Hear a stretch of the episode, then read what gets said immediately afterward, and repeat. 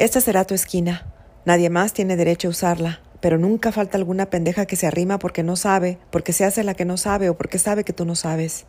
Ponte lista. Tienes que marcar tu territorio. Tu esquina es tu territorio y si no la defiendes no sirves para esto. Punto. ¿Cómo que quién? Pues cualquiera, mija, cualquiera que parezca de las nuestras, pero que no es de las nuestras. Ay, pues lo sabes. Las ves y lo sabes. Sabes que no tiene nuestra clase, nuestro estilo. No, no pasa seguido. Las reglas aquí hace mucho fueron hechas.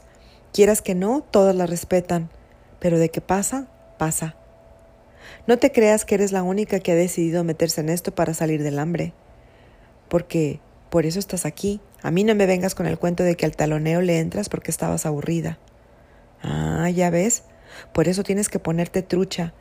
Haz de cuenta que si te roban tu esquina, te roban el pan. Entonces, si alguien te la hace de pedo en esta esquina, tú les dices que se vayan a chingar a su madre y listo. Y si no se van, porque nunca falta la dientona que se hace la sorda, tú diles que se averigüen con la reina y ya verás cómo desaparecen. Sí, la reina soy yo, reina grande. Aunque oigas a la Bibi llamándome reina grande, o a la tijeras preguntando a grito pelado ¿Dónde está mi reina trande? Pinches morras.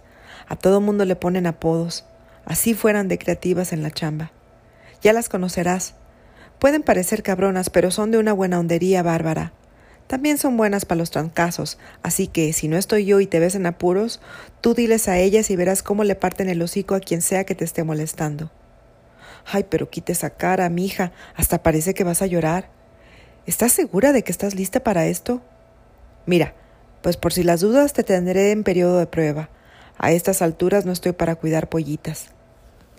Antes de venirte a la esquina, tienes que reportarte conmigo todos los días a más tardar las seis. Si no estoy en casa, me vas a encontrar allá, en que el Javier. Digamos que ahí está mi oficina. Es ese lugarcito de allá, ¿lo ves? El del techo caído. Yo no sé por qué no lo arregla, de veras que afea la vista. Es más, vamos, ahí platicamos. Ya es hora de mi clamatito y hace calor.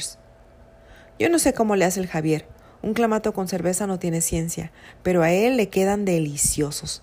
Es una ciencia eso de poner la cantidad exacta de jugo de limón, salsa maggi y tabasco.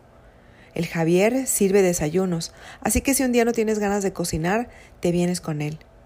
El Javier es de los nuestros, if you know what I mean. Me refiero a que también es un volteado de piña. O sea que antes era piña, pero se volteó. Sí me entiendes, ¿verdad?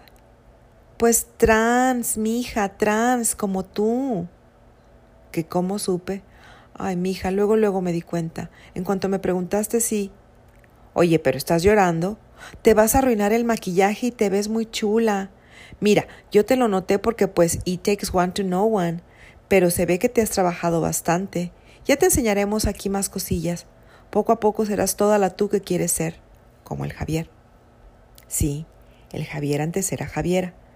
Me queda claro que comprendes eso de crecer inconforme con el cuerpo y lanzarse a ser lo que se es. Un buen día se decide dejar pueblo, familia y vida para ser la tú que quieres ser.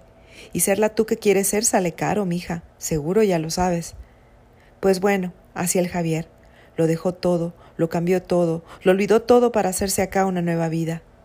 A veces la cadera lo delata, depende del pantalón que traiga puesto. Pero eso sí, mija, Nada de andar de mirona porque si estás tratando de estudiarlo, se emputa. Fíjate que eso le pasó a la Bibi cuando recién llegó. Lo veía como a ratón de laboratorio. No más faltaba que directamente le preguntara a, Javier, oye, ¿y tú para dónde bateas? Pinche Bibi.